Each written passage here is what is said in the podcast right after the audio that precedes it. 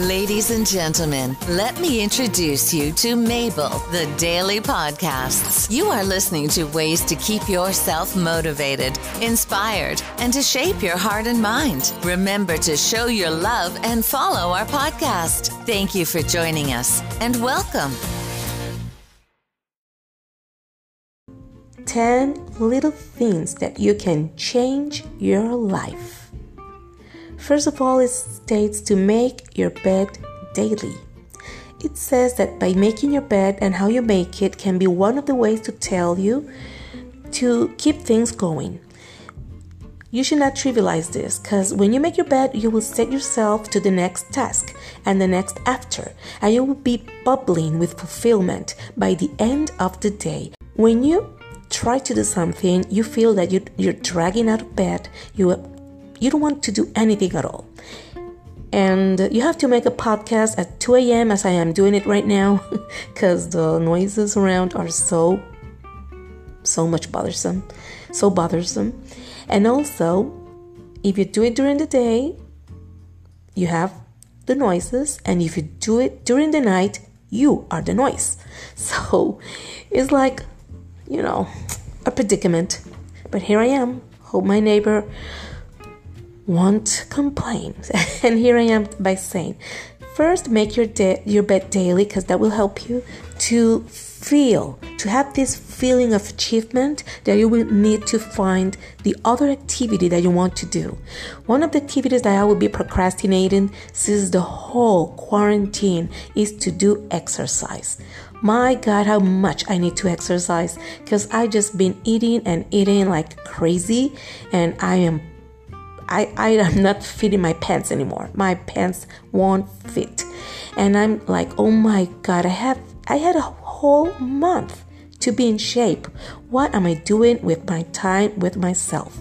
And I must say this will help. Just make my bed because otherwise if I see my my bed just disorganized, I will go back to sleep or just back to be lying in bed. That's one of my favorite things to do during this quarantine. And after a whole semester in school, that's really something that I missed. But you know what? Enough is enough. We must get out of bed. That's just about 30 minutes that we should spend exercises. And why are we so, so, so lazy about it? I don't know why. I just want to keep laying in bed, do my, do my podcast, and go back to bed. That will be it. And no, no, no, we have to do something about it. If I achieve this, I will, I will let you know. I finally made it. I will let you know because I have been trying to do some exercise and lose weight because I don't like the way I look. My clothes don't fit anymore, so let's start all of us to make our beds daily. Then, after that, exercise. That's my second step. Well, no, my first step is to pray because I always pray before doing anything. And then I will make my bed. And third, I will exercise. That will be my achievement. I will hope I can do that I hope I can do that today because at 2 a.m., going to sleep at 2 a.m., oh, I don't know what's going to happen. But just that's the first step. Make your bed daily. Second one, read the news. Well, the news are not very uplifting daily nowadays, but you know what? You need to keep current of what's going on around you. You need to know what's going with COVID 19, the new advice with it, um, how are things moving in your area? Are the stores opening? How is the COVID 19 expanding or, or um, spreading in your area? You have to be careful and you must read a little bit every single day. Don't get caught in reading hours and hours or keep reading the news every five minutes. Don't do that. You need your sanity to overcome this quarantine. So don't read the news every five minutes, just during the morning while you take your coffee and your breakfast, and just change the subject to something more positive because you don't need that pessimism in your life. But oh, okay, you need it, but not to stay in it. You understand what I mean?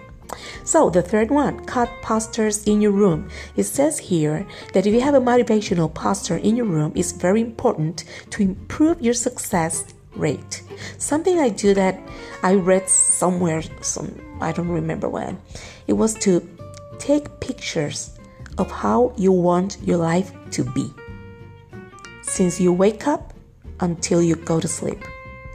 And take pictures or, or find pictures on the internet and make like a new folder in your desktop, in your laptop or PC, and you should open it every morning or just keep it open. I don't know. Well, you should open it every morning because you need your every day. You know, you need to. You have the new all these new um, upgrades that your computer makes. So every morning, turn your computer on and look at your ideal life, what you want to achieve? Well, the first thing, pray. You should always pray. Or if you don't believe in God, just say thank you to life, to be alive, or be glad that you're breathing, you're, you didn't die in your sleep. So just be grateful. If not to God, to yourself. And make that a positive beginning to your day. So you can cut posters or you can do this other idea about or you can do both both ideas in the laptop have everything i have i i don't have i don't know if i have it right now but i used to have a picture of someone praying in the morning that will be the first thing i want to do the second thing i want to do is to exercise and i have a, a picture and that keeps going and going until i go to sleep the fourth clear you to do. Have a to do list every day before going to bed. I'm not sure if it is because sometimes when you do it before going to bed, that would maybe give you anxiety and it will maybe the best the best thing is to do it immediately when you wake up. Decide what is best for you. Or maybe every evening you decide what is best because if you're like me that you get anxiety you won't be sleeping at all because you will be preoccupied, you will be worried about what you have to do. So choose the best time for yourself and make a to do list or something that keeps you with a more active exercise. That would be great because the last years it had been proved that this kind of exercise is better than just walking. But walking is better than not doing any exercise at all. So the last resource is to walk, but never just don't do anything because you cannot do aerobics or something. But that is more extraneous. That is more aerobic. No, if you if the only thing you can do is walk, just walk. But if you are able to do something more active, do it. Number six, set your alarm one hour early. This trick is simple and it will help you out to achieve more because instead of just sleeping all day long and then start all your routine, you will find yourself that you will do and accomplish more if you set your alarm one hour early. Number seven, volunteer. You can volunteer. Well, nowadays it's a little, it's not very easy to volunteer, but maybe you can, if there's anything you can do like bring in food for the people working or just have a, a chain that you can keep visiting or not not visiting but calling people that would be great number 8 grow a garden nurturing plants teaches patience number 9 reply all your mails my God, if I do that, I will stop doing podcasts. I have like 9,000 emails, but you know what? I will start today because it's 2 a.m. I will start today to raise some emails that I have since I don't know how many months. And I, I have so many, so I am subscribed to so many things at the same time.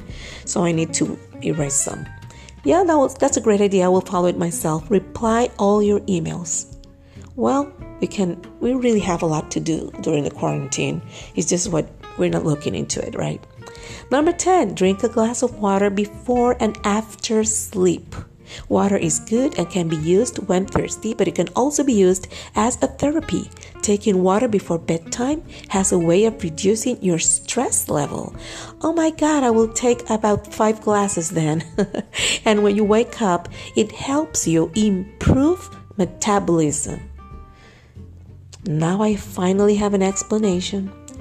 It is free in your reach and will cost you nothing to take a stroll to a refrigerator at before and after sleep. So these are the 10 activities that my favorite application Make Me Better recommends. Thank you very much for listening and have a great day. Your friend Mabel.